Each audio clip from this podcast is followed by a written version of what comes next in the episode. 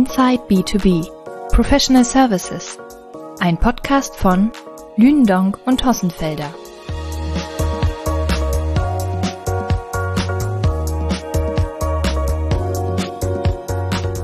Ich freue mich sehr, heute zu einer neuen Ausgabe unserer Lündong Podcast-Reihe wieder einen Interviewgast zu haben. Ich bin heute in Frankfurt in den neuen Räumlichkeiten des IT-Beraters Materna und spreche mit dem CEO Martin Wibbe. Martin, freut mich sehr, dass du die Zeit findest für das Gespräch und vielen Dank für deine Zeit.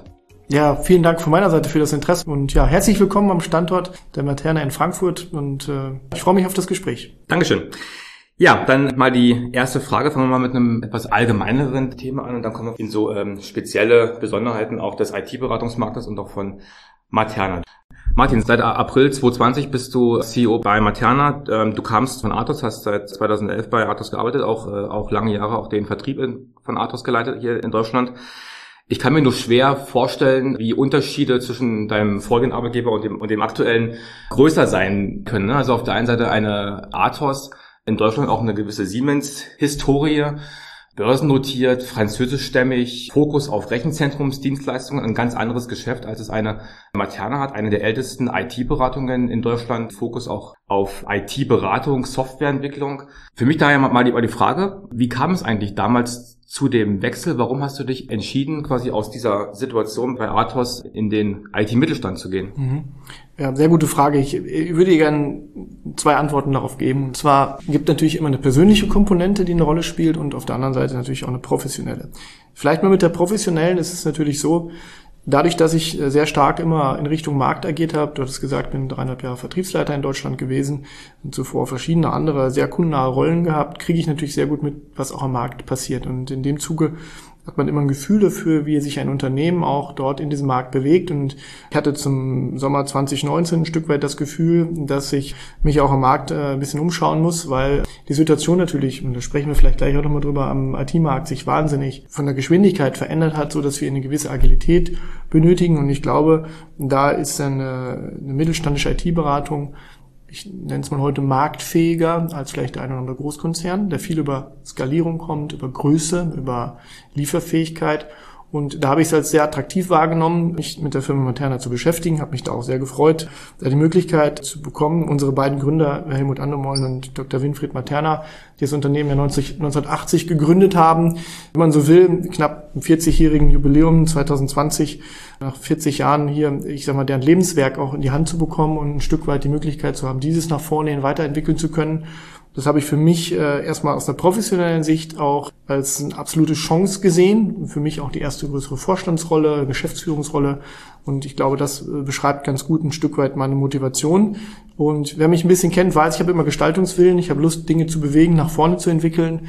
Und das habe ich hier in den Gesprächen mit dem Aufsichtsrat, mit den Gründern gesehen. Und von daher habe ich mich da sehr leicht überzeugen lassen, auch ja, bei Materna als CEO einzusteigen. Mhm. Äh, die private Komponente spielt auch immer eine Rolle. Ich bin dann in dem Jahr äh, vorher 40 geworden und dann hat man so 20 Jahre Berufsleben hinter sich und äh, fragt sich dann natürlich schon so ein bisschen, so jetzt bin ich 20 Jahre im Konzern gewesen, bin durchaus überzeugter Siemensianer und Athos-Mitarbeiter gewesen, würde heute auch nichts Schlechtes über diese Firmen sagen wollen, da sehr viel gelernt, lernen dürfen und äh, von daher stellt man sich aber nach so gut 20 Jahren Berufsleben natürlich schon vielleicht persönlich auch nochmal die Frage, will ich das jetzt die nächsten 20 Jahre auch so weitermachen oder ist jetzt der Zeitpunkt gekommen, sich auch nochmal zu verändern? Und äh, da ich in Veränderungen immer Chancen sehe, habe ich mich dann eben da ja relativ schnell und gut entschieden, denke ich, und bin heute sehr zufrieden, hier in dieser Rolle zu sein und fühle mich sehr wohl.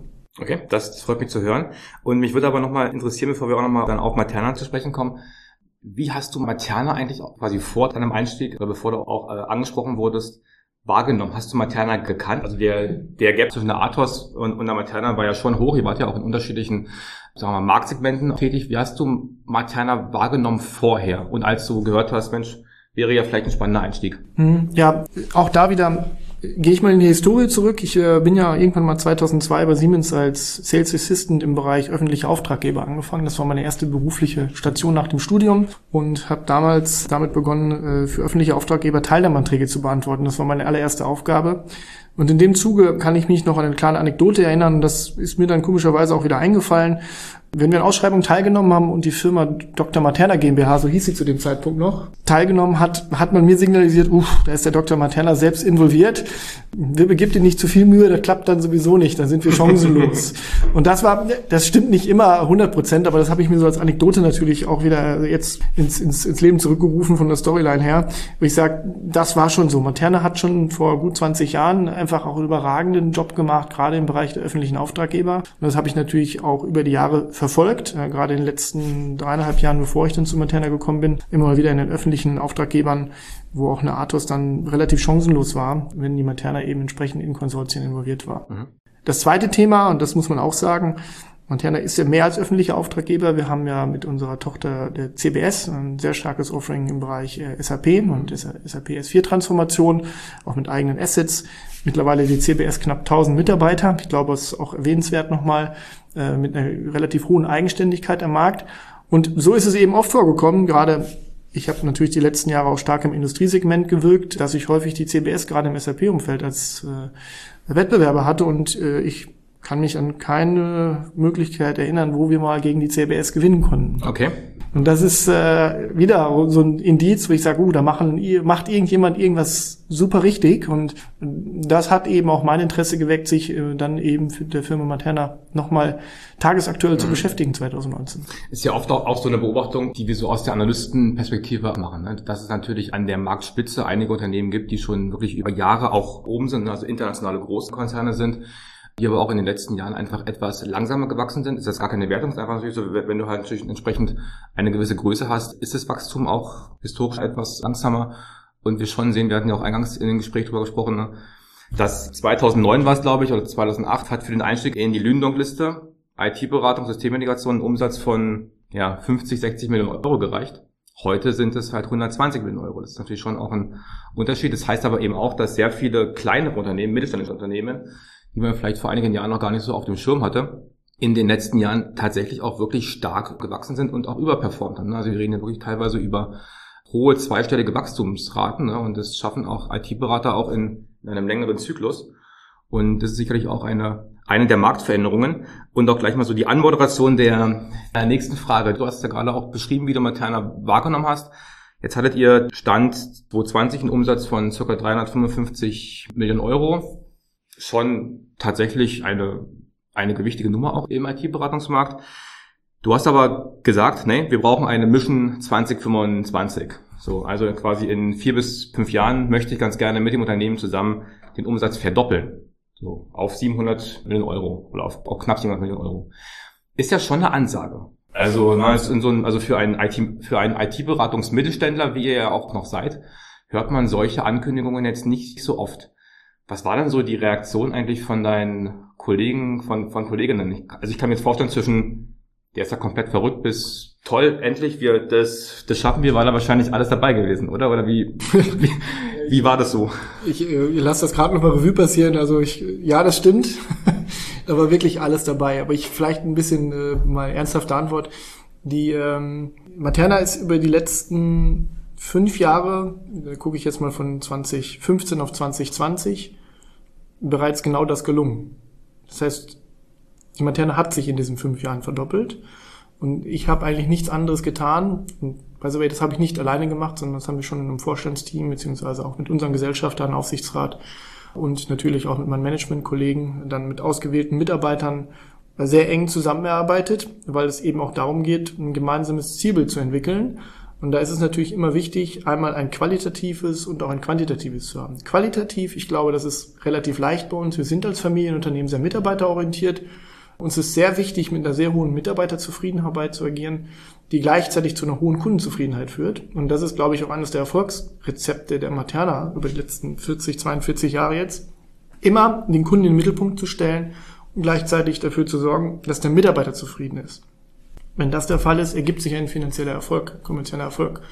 Und das zu bewahren, ist natürlich eine Hauptaufgabe. Gleichzeitig ist es aber auch wichtig, gerade jetzt das Thema Talente gewinnen, äh, Talente fördern, da braucht man natürlich ein Zielbild. Wofür steht denn die Firma Materna? Das war viele lange Jahre sehr einfach, weil es gab die Gründer im Unternehmen, für die hat man gearbeitet. Da war der Purpose sehr klar. Wir arbeiten für die Familie. Und in dem Moment, wo die eben in den Aufsichtsrat auch gegangen sind, fehlt natürlich ein Stück weit die tägliche Identität. Das heißt, es ist wichtig, dem Unternehmen auch ein Zielbild zu geben und deswegen das Thema Mission 2025 dient auch dazu, einfach auch ein Stück weit einem sehr gesunden Unternehmen auch nochmal einen Anschub zu geben, sich überhaupt nach vorne hin auch zu verändern. Und ich kann mal berichten, dass die größte Herausforderung eigentlich die war, zu sagen, wofür brauchen wir das eigentlich? Mhm. Weil, und da möchte ich gerne John F. Kennedy zitieren, The time to repair the roof is when the sun is shining etwas zu verändern, wenn es regnet und sagen, hey, wir müssen das Dach reparieren, ist sehr leicht. In dem Moment, wo es einem sehr, sehr gut geht, und der Firma Materna geht es auch 2020 schon sehr, sehr gut, ja. zu sagen, hey, wir müssen uns am Markt schneller bewegen, wir müssen agiler werden, wir müssen auch mehr schauen, wie wir dem, ja, den Anforderungen unserer Kunden gerecht werden. Dort etwas zu verändern geht eigentlich nur, indem man auch klarere Ziele oder eine Herausforderung stellt und wenn man die jetzt vom externen Markt nicht stellen kann, weil es einem sehr, sehr gut geht, muss man die selbst kreieren. Und das ist die Mission 2025. Und ähm, die Verdopplung des Umsatzes, wir sind dort auf einem sehr guten Weg. Wir werden, äh, kann ich jetzt schon mal grob sagen, das erste Halbjahr ist rum. Ich denke, dass wir äh, Ende des Jahres die 500 Millionen Euro Grenze kratzen werden. Noch nicht so genau, ob wir drüber kommen, aber ist dann wieder auch spannend für die Lündonk-Liste, ob wir dann noch im Mittelstand sind oder nicht. Das heißt, wir genießen das, gerade so ein bisschen da im Ranking sehr weit oben zu sein. Also aktuell seid ihr ja die Nummer eins in der Lündung-Liste der führenden IT-Berater. Wenn es euch natürlich gelingt, die 5 Millionen Euro Grenze zu überschreiten, dann seid ihr natürlich aufgrund unserer Kriterien aus der Liste raus, aber ist ja, glaube ich, dann auch ein Resultat, was man auch, was man auch gerne in Kauf nimmt. Ja, absolut. Ich habe ich hab das neulich schon so ein bisschen mit zum Schmunzeln gesagt, das Jahr müssen wir jetzt genießen, weil danach sind wir wieder unter, unter den vielleicht Top, Top 15 in Deutschland, das ist auch nicht so schlecht.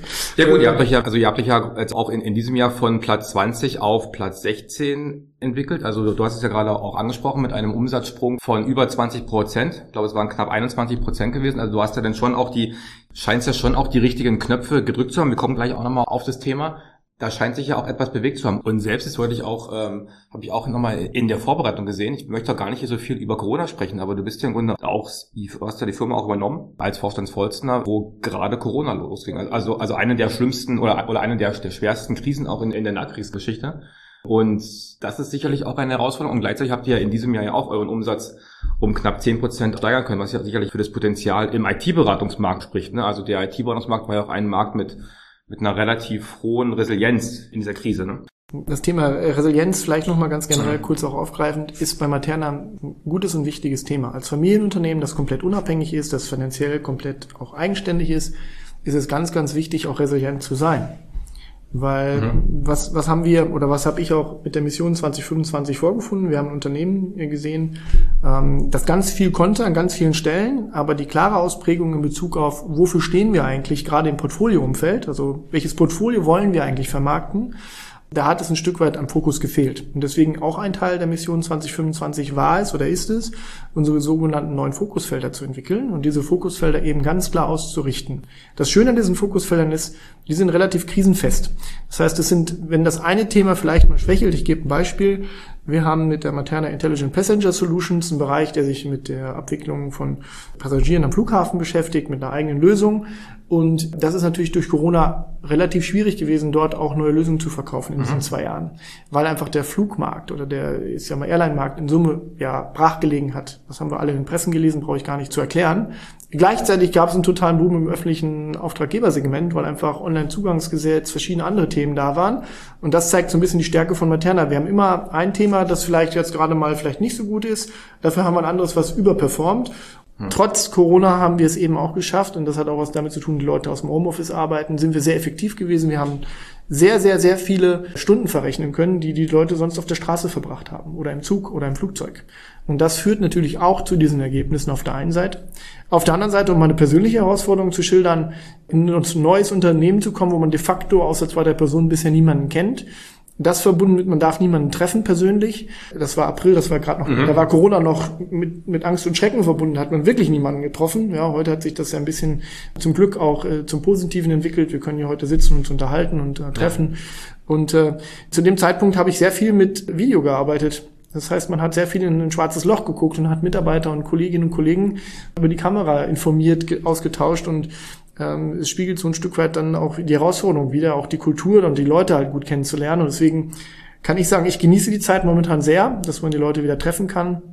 Und wir sind momentan auch als Vorstand regelmäßig an den Standorten unterwegs um einfach auch persönlichen Austausch zu pflegen. Und vielleicht die größte Herausforderung in diesem ganzen Umfeld ist natürlich Pflege unserer Kultur. Wir sind sehr mitarbeiterorientiert. Team Materna ist nicht nur ein Hashtag, das ist gelebte Kultur. Und das schafft man nur, indem man präsent ist. Und deswegen äh, das, das vielleicht nochmal zum Thema äh, Corona ja. und, und, und den Auswirkungen. Ich möchte aber gerne nochmal auch äh, einen Satz äh, sagen. Auf der anderen Seite ist es so, dass das natürlich auch eine Chance gegeben hat, gewisse Dinge zu beschleunigen. Mhm. Ja?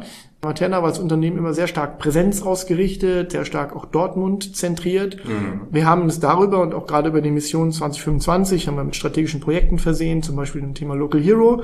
Ohne dieses Projekt würden wir heute nicht in Frankfurt an einem neuen Standort sitzen. Okay. Also das heißt, wir haben das, die Zeit auch genutzt, um uns zu erneuern und zu sagen, hey, wie sind denn die Anforderungen an New Work? Ja, welche Arbeitsplätze müssen wir denn schaffen, um hybrid arbeiten zu können? Und all das hat natürlich Corona in der Denke massiv beschleunigt. Und ich glaube, da ging es nicht nur uns, sondern es ist ein allgemeines Thema Markt, dass Lücken in der Digitalisierungsstrategie in der, in der, öffentlichen Verwaltung aufgezeigt wurden, aber eben auch in Unternehmen sich viel bewegt hat im Sinne von New Work-Logiken und wie wir eigentlich hybrid und modern zusammenarbeiten. Du hast es äh, sicherlich auch zusammen mit dem Aufsichtsrat und auch mit deinen Führungskräftekollegen ja, der dieses Projekt auch hinter der Umsatz, hinter den Umsatzzielen ja Game Changer genannt. Also hinter dem Namen Game Changer verbirgt sich ja schon ein gewisser Transformationsbedarf und Transformationswunsch. Ja. Ich denke jetzt auch so aus der Marktperspektive nochmal gespiegelt, wenn man auch in, in, einem Markt wie den IT-Beratungsmarkt, der seit, seit Jahren zwischen, ja, zwischen acht und zwölf Prozent wächst, natürlich ein sehr dynamisches Wettbewerbsumfeld hat. Und ich glaube, alleine durch die Erhöhung der Vertriebsziele wird man dieses Wachstum nicht erreichen, weil wie gesagt ja auch äh, links und rechts von euch ja auch einiges einiges am Markt passieren und, und sich auch Kundenanforderungen verändern. Du hast gerade auch gesagt, das Thema Remote ist eine Challenge, New Work, ne, also auch der New Way of Working. Ich denke auch, das wird in den, in den nächsten Jahren, äh, werden wir da auch mehr in Richtung hybride Arbeitsformen kommen. Sprechen wir vielleicht nachher noch, noch mal drüber.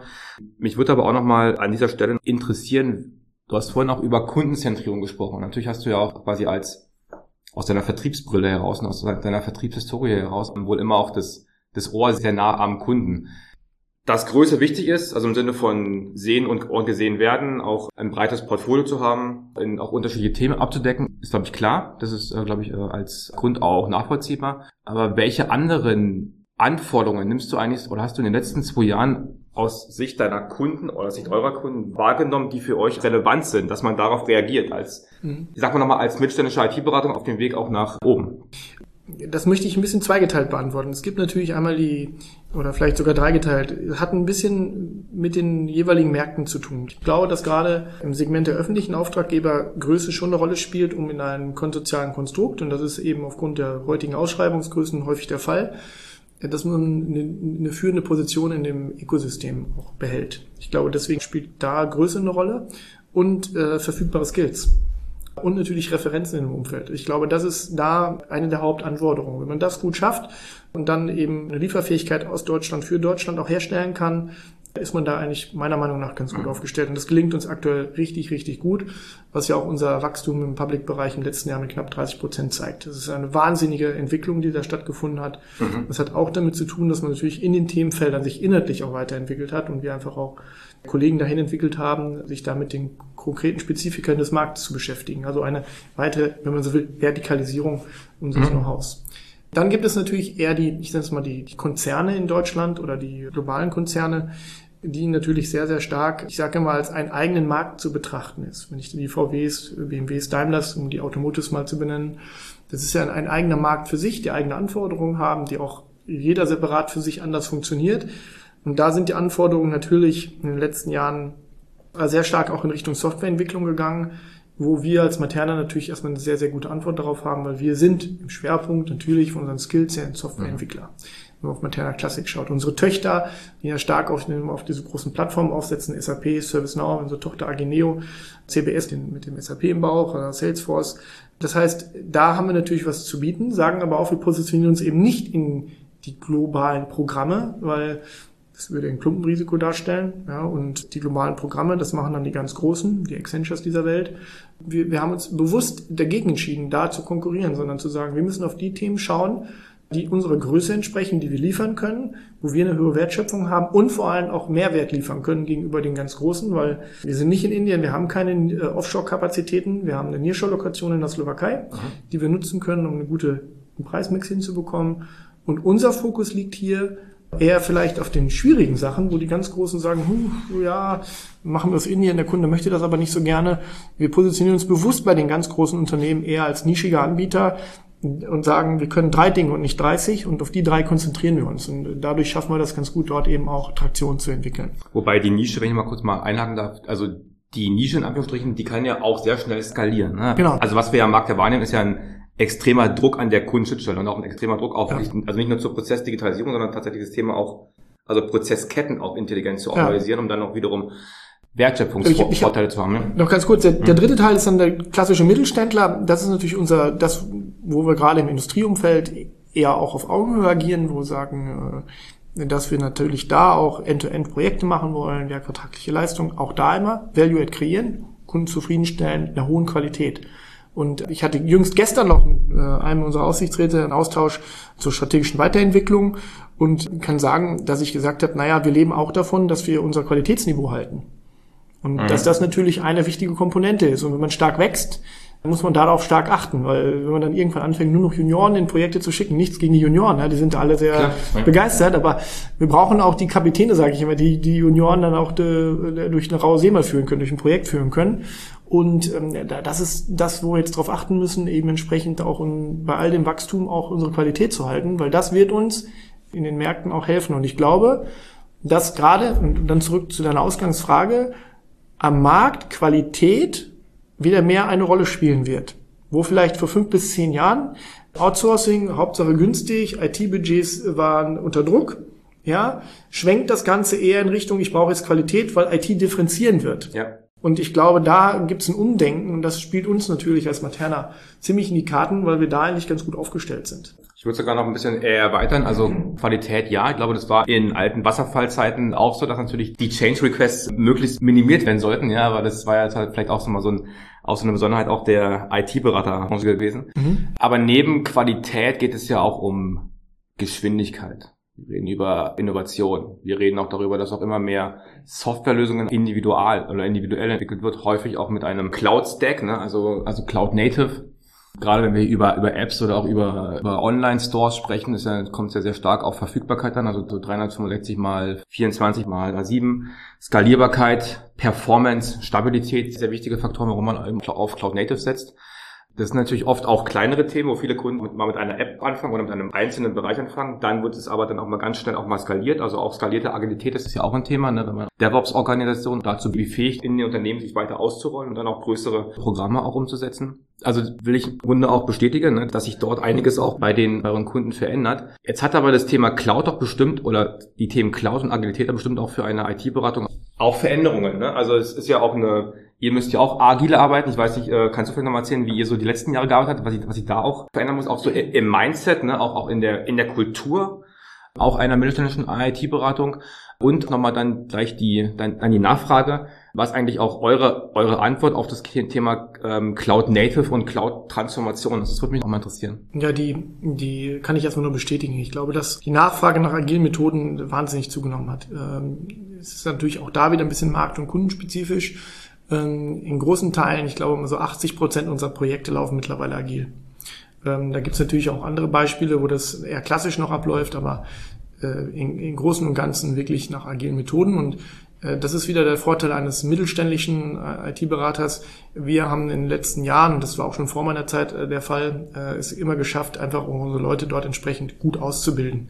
Das heißt, wir haben da gute Projekte, Product Owner, wie man sie heute nennt, und die entsprechenden ganzen verschiedenen Funktionen, die man so braucht, äh, wirklich in Hülle und Fülle und haben dort wirklich eine gute Möglichkeit, auch die Projekte ganzheitlich nach neuesten Methodiken und Methoden auch ja, zu erarbeiten, mit Kunden zu erarbeiten. Ich glaube, das ist ja auch die gemeinsame Logik, eben mit Kunden auf Augenhöhe äh, Dinge zu erarbeiten und dann eben zu sinnvollen Ergebnissen zu kommen.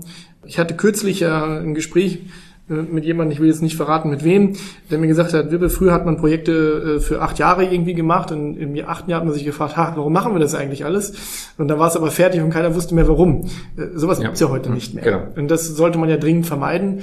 Und deswegen agile Projektmethodiken sind eigentlich der Schlüssel, um einfach auch Geschwindigkeit in, in, in die eigenen Fortschritte zu bekommen. Das gilt natürlich für das Kundenprojekt, wie auch für Projekte im Haus. Und unsere Mission 2025 zum Beispiel haben wir auch mit einem agilen Projektteam auf und umgesetzt. Um einfach auch das nach in, in, im Innenleben auch wirklich vorzuleben, wie wir sowas tun wollen und äh, unsere eigenen Methodiken im Grunde auch verwendet. Generell äh, glaube ich, dass, wie gesagt, neben Qualität beim Kunden das Thema äh, Preis nach wie vor natürlich immer noch eine Rolle spielt. Äh, da, okay. da natürlich aber auch das Thema Preis sich so ein bisschen äh, ich sag mal so als ein Punkt, das ist ein Hygienepunkt, der muss irgendwie passen, aber darüber kann man sich heute nicht mehr so richtig differenzieren. Ähm, und differenzieren kommt dann vielleicht eher auch über, welche Use Cases bringe ich eigentlich mit, welche, welche Erfahrungen bringe ich mit, wo kann ich dem Kunden auch besser beraten, wo kann ich einen Mehrwert mitbringen, die er vielleicht selbst noch nicht hat um mit dem Kunden ein gutes Ökosystem im Rahmen eines Projekts zu bilden. Ja. Ich hatte kürzlich auch einen Austausch äh, mit, mit, mit Wettbewerbern, Marktbegleitern. Wir sind uns da mittlerweile einig, dass es an vielen Stellen einfach auch nötig ist, auf Augenhöhe miteinander gemeinsam mit Kunden Projekte zu machen, um eben auch Mehrwerte zu schaffen. Und manchmal ist man halt Wettbewerber, manchmal ist man eben Ökosystempartner. Und dass diese Denke aufgrund des bevorstehenden weiteren Fachkräftemangels eigentlich unablässlich ist, weil ansonsten mhm. wird man sich gegenseitig die Mitarbeiter abwerben. Ich habe kürzlich im Handelsblatt eine schöne Studie gelesen, beziehungsweise die Studie an sich war eigentlich nicht so schön, äh, dass die, die Gehälter im IT-Markt überproportional gerade in der Softwareentwicklung gestiegen sind im Vergleich zu anderen Gehältern. Ja. Und das zeigt eigentlich schon, was für ein Mangel dort herrschen, dass es eigentlich noch schlimmer wird, was den Fachkräftemangel angeht. Und ich glaube, in dem Zuge ist es eben durchaus von Materna ein Asset, eben auch diese Kultur zu haben, diese Menschenorientiertheit zu haben und äh, gleichzeitig eben auch interessante Projekte anbieten zu können. Du hast ja vorhin kurz auch angesprochen, äh, ihr habt ein Nearshore Center. Ist es im Grunde eigentlich die Notwendigkeit, also wenn wir jetzt mal den, den öffentlichen Sektor mal außen vor lassen, dort auch Nearshore jetzt noch stärker aktiv zu sein oder äh, sagst du das, so wie wir es gerade aufgestellt sind, ähm, Reicht das? Nee, es ist eins unserer Projekte in der Mission 2025, uns dort auch breiter aufzustellen. Wir haben unsere Kapazitäten in der Slowakei jetzt verdoppeln können in den letzten zwei Jahren. Das ist erstmal ein gutes Signal, dass wir da die, die richtigen äh, Knöpfe gedrückt haben. Ähm, wir, wir sind weiterhin auf der Suche, uns dort auch zu verstärken. Und ja, es hat einfach was damit zu tun, gerade im Industrieumfeld ist natürlich wichtig, eben entsprechend auch attraktive Kalkulationen anbieten zu können und dann vielleicht auch gewisse Tätigkeiten eben auch in dem gemischten Team anbieten zu können. Wir haben da zuletzt jetzt ganz guten Fortschritt gemacht, ist aber mit Sicherheit unsere Handlungsfelder auch für die Zukunft. Mhm. Das eine sind die Veränderungen bei den Kunden, wie gesagt, ne-, nehmen wir auch so wahr. Ihr habt aber auch, das hast du mal mir und auch einigen ausgewählten IT-Sourcing-Advisor mal im letzten Jahr berichtet, ein Produkt nennt sich Journey to Cloud. Fand ich damals relativ spannend auch. Ähm, ist immer noch spannend. Ist immer noch spannend, ja. okay.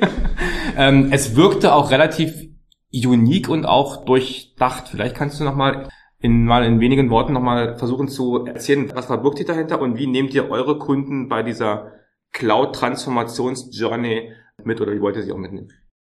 Ja, ich habe da jetzt gerade so das salopp gesagt, ist immer noch wichtig. Ich glaube, das ist äh, das Thema Journey to Cloud und da komme ich nochmal auf deine Frage von eben auch nochmal zurück, äh, wo ich ja noch auch eine Antwort schuldig geblieben bin in Bezug auf, wie verstehen wir eigentlich Cloud Native und äh, welche Rolle spielt das? Ich glaube, dass das Thema äh, Journey to Cloud, wir haben uns das ja auch als Marke eintragen lassen, weil wir gesagt haben, Reda redet über die Cloud. Die Frage ist aber immer, was tue ich eigentlich damit und warum sollte ich das tun? Ich habe beobachtet, dass vor drei, vier Jahren alle gesagt haben, ja, ich muss meine, meine Workload äh, aus dem eigenen Rechenzentrum in die Cloud packen. Und ich habe immer gesagt, warum? Mhm. Ich kann Kosten sparen. Das war immer die Standardantwort. Ja. Äh, ich glaube, dass die, die dort Kosten sparen konnten, das jetzt getan haben.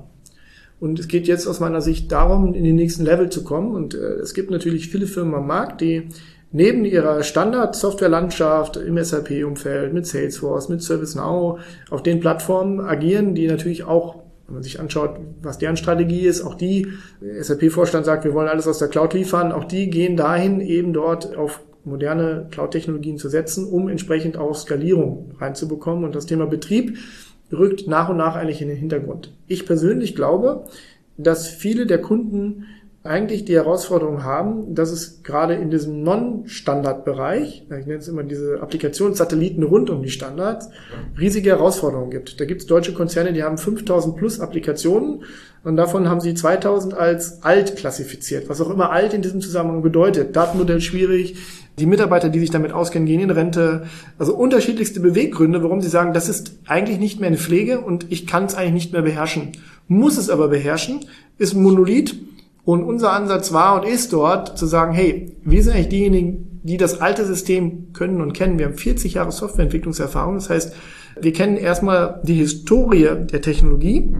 Kombiniert mit dem Wissen des Kunden schaffen wir es, das auf moderne Cloud-Architekturen und Infrastrukturen umzuziehen, aber viel wichtiger, die Applikation zu modernen Microservices umzubauen und damit zukunftsfähig zu machen. Muss es dann immer eine, ein Cloud-Deployment sein oder kann es auch eine Cloud-Architektur sein? Ist ja doch mal ein das, das, ist, das ist erstmal offen. Ich offen, glaube, ja, es geht, äh, unser Ansatz startet ja mit einer Beratung zu sagen, was ist eigentlich das Richtige und äh, damit mal zu klassifizieren. Und dann haben viele gesagt, naja, ich klassifiziere meine Daten, aber es geht auch darum, was kann ich mit meinen Applikationen machen und den Opportunities und die Aufträge, die wir jetzt äh, zuletzt gewonnen haben. Und wir haben jetzt das ja im letzten Jahr äh, gestartet, relativ auch großen äh, Echo.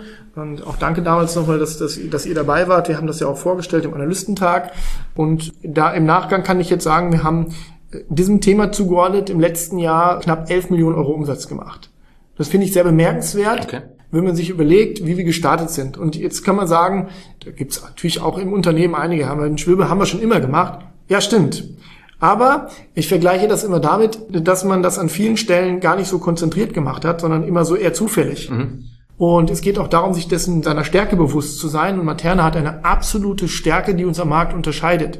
Wir können die alten Technologien und sind super aufgestellt in den neuen Technologien und können aus einer alten Welt in die neue transformieren. Viele Marktbegleiter, die jetzt gerade aus dem Boden sprießen, die sagen, hey, wir können Cloud-Native-Entwicklung. Stimmt, Greenfield können die super. Will ich auch gar nicht schlecht machen. Da gibt's ganz, ganz tolle Firmen. Aber wenn die Applikationen von vor 30 Jahren vorgelegt kriegen, wird sehr schwierig. Das ist schwieriger, ja. Und ich glaube, dass Materna da echt eine Stärke hat. Und eine weitere Stärke in dem Umfeld ist, wir können das aus Deutschland liefern. Wir können sicherstellen, dass die Leute hier vor Ort sind, in deutscher Sprache. Das ist vor ein paar Jahren noch als Schwäche ausgelegt worden. Naja, mhm. ihr seid ja. ja, nicht international. Mhm. Ja, stimmt an der Stelle. Mhm. Aber ich glaube, gerade bei geschäftskritischen Applikationen, ich rede wirklich von vielleicht auch Kritis-Applikationen, Kritis-Anwendungen, die ja natürlich heute in dem Umfeld auch besondere Beobachtungen, Beachtung haben, glaube ich, sind wir am Markt wirklich, wirklich gut aufgestellt. Und das hat sich, und das muss man auch sagen, natürlich thematisch jetzt in den letzten zwölf Monaten auch weiterentwickelt. Und man merkt vielleicht, entwickelt auch wieder Emotionen. Das, äh, sind, das, gut, ja. das, äh, das wollen wir natürlich unbedingt nach vorn bringen und haben dementsprechend auch unser, ich nenne mal DevSecOps-Logik, also auch mit Security ja. und Operations, wirklich dieses Thema end-to-end -End aufgestellt, unseren eigenen Managed Service, auch Cloud-Infrastrukturen zu orchestrieren, hybride Cloud zu orchestrieren, näher ans Geschäft herangebracht, renoviert, um hier entsprechend auch wirklich eine End-to-End-Lösung anbieten zu können. Ja, das macht natürlich auch komplett Sinn, weil ja auch diese, die Themen ja auch miteinander zusammenhängen. Also wenn du natürlich jetzt eine, eine App entwickelst, sagen wir mal Cloud Native, in einem, in einem agilen Kontext, ist die App ja erstmals standalone. So. Das Spannende ist ja auch, wenn du auch, wenn man auch digitale Transformation weiterdenkt, muss ja auch diese App, sagen wir mal, ein Baufinanzierungsrechner, ja, auch mit der Backend-IT auch miteinander vernetzt sein. Ne? Wenn du dann eine Legacy hast, 30, 40 Jahre alt, ist natürlich schwierig, wenn du da keine offenen Schnittstellen hast, vielleicht keine Microservice-Architekturen, wenn dann vielleicht ein zweiter Baufinanzierungsrechner von einem anderen Fintech angeschlossen wird. Ne? Ist ja alles dann doch in der im, im Doing schon auch ein auch ein Thema. Von von daher ähm, finde ich es sehr spannend und spiegelt im Grunde auch so drei Top Topics von CIOs auch wieder. Ne? Also einmal IT-Modernisierung ist auch bei uns in, in, äh, in unseren Analysen immer relativ weit oben. Das Thema Individualsoftwareentwicklung äh, sehen wir einen sehr starken Trend. Ne? Und natürlich auch das Thema Cloud-Transformation, also nicht nur Lift and Shift, sondern quasi Lift and Shift auch weiter, auch weiter gedacht in Richtung Replatforming, Re Refactoring und dann auch entsprechend einer cloud-nativen Architektur. Egal wie jetzt das Deployment auch aussieht, gewisse Sachen auch im, im Shopfloor in, in der Industrie Absolut. würdest du jetzt sicherlich auch nicht äh, anbieten, das aus der Cloud heraus zu machen, sondern das ist ja eher eine On-Premise virtualisierte ja, das Architektur. Kann ich, ne? Das kann ich konkret sagen. Wir haben jetzt ein, zwei, ich kann, kann jetzt die Kundennamen leider nicht nennen, wir haben jetzt ein, zwei größere Kunden gewinnen können, wirklich auch deutsche Konzerne, wo wir im Werksumfeld unterwegs sind, genau mit diesem Thema ja. Replatforming, äh, Umstellung auf Microservices, wo es einfach darum geht, monolithische Anwendungen, wo vielleicht Software aus der Pflege läuft oder der bisherige Hersteller sagt, ah, ich will mich nicht mehr drum kümmern, weil einfach zu alt. Ja. Das sind schöne Themenfelder für uns und wie gesagt, mit unserer Qualität, unserem Anspruch daran, kriegen wir das ganz gut umgesetzt. Mhm. Kommen wir nochmal zu einem anderen Thema. Du hast es auch vorhin gesagt, Remote Working. Jetzt sind wir ja hier auch in einem einem neuen Standort in Frankfurt, glaube ich, vor wenigen Wochen eröffnet worden, wenn ich mich jetzt nicht, wenn ich mich auch, auch recht erinnere. Ihr baut in Dortmund gerade auch für ca. 120 Millionen Euro ein neues Hauptgebäude am Phoenixsee. Also es verändert sich auch einiges.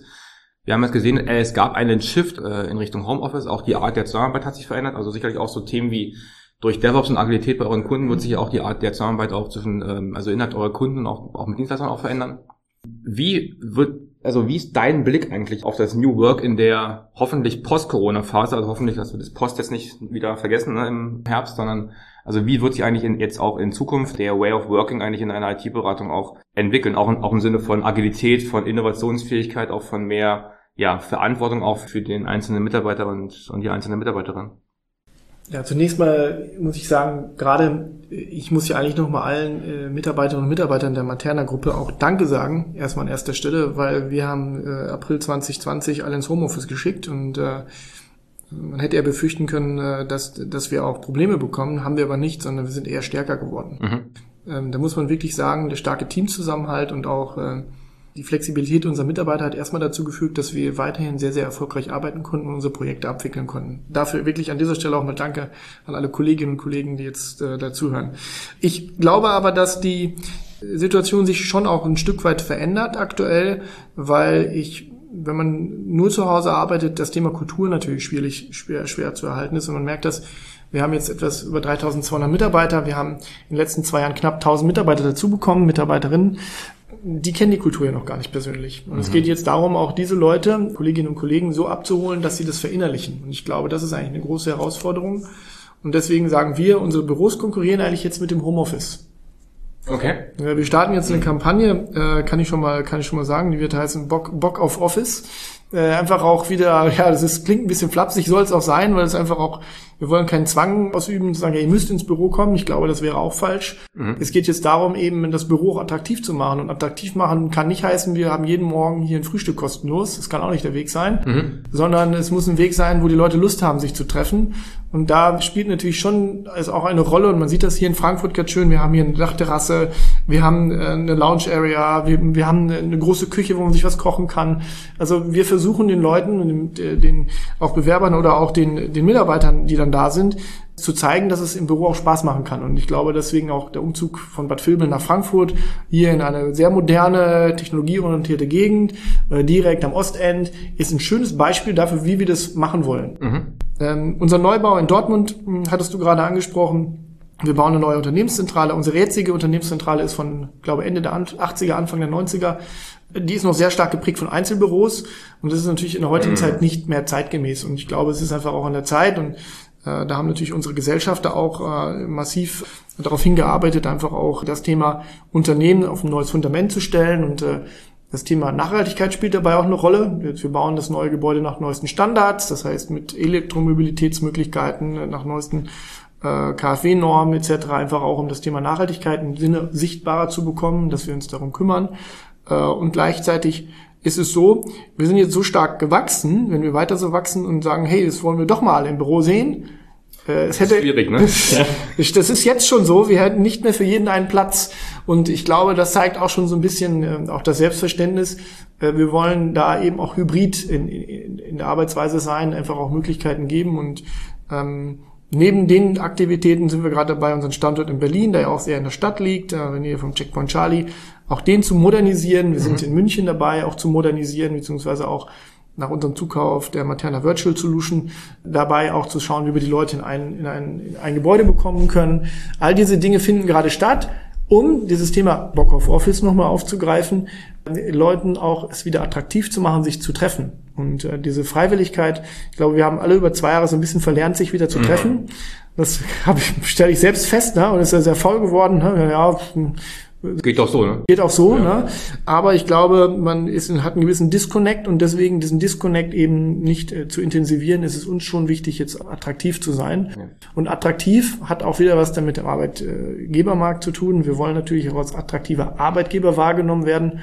Und das geht halt mit modernen Büroumgebungen sehr gut und äh, macht dann einfach auch Spaß, wenn die Leute reinkommen und sagen, wow, hier will ich gerne arbeiten.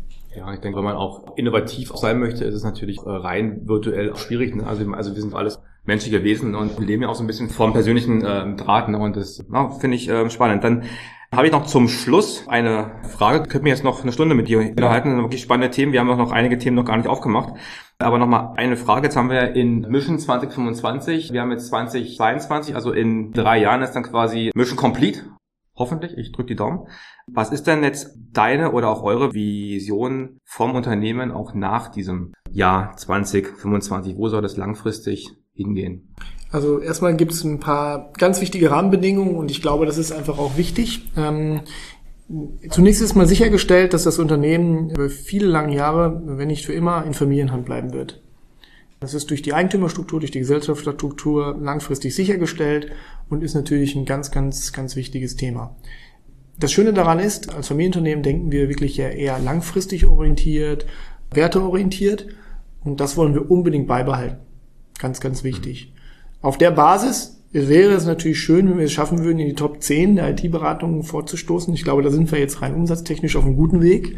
Ähm, das alleine reicht aber nicht. Und ich habe mal so in die Tüte gesprochen, formuliert, das ist natürlich noch nicht final, alles von der Überlegung her, dass wir sagen, wir wollen der Ort für deutsche IT-Talente sein.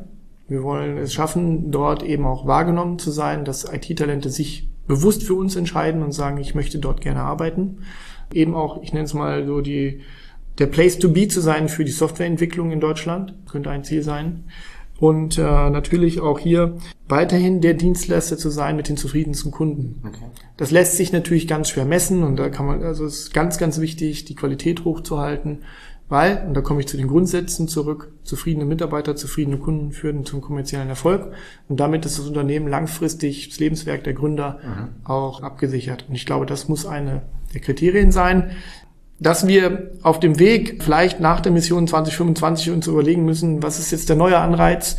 Äh, dafür ist es noch ein bisschen zu früh, denke ich. Da müssen wir jetzt unsere Hausaufgaben machen und jetzt weiter so liefern wie in den letzten Jahren. Ich möchte bewusst auch betonen, ne, das ist jetzt äh, zwar in den letzten Jahren beschleunigt, aber das Unternehmen hat sich ja sukzessive von Jahr zu Jahr weiterentwickelt, auch vor meiner Zeit.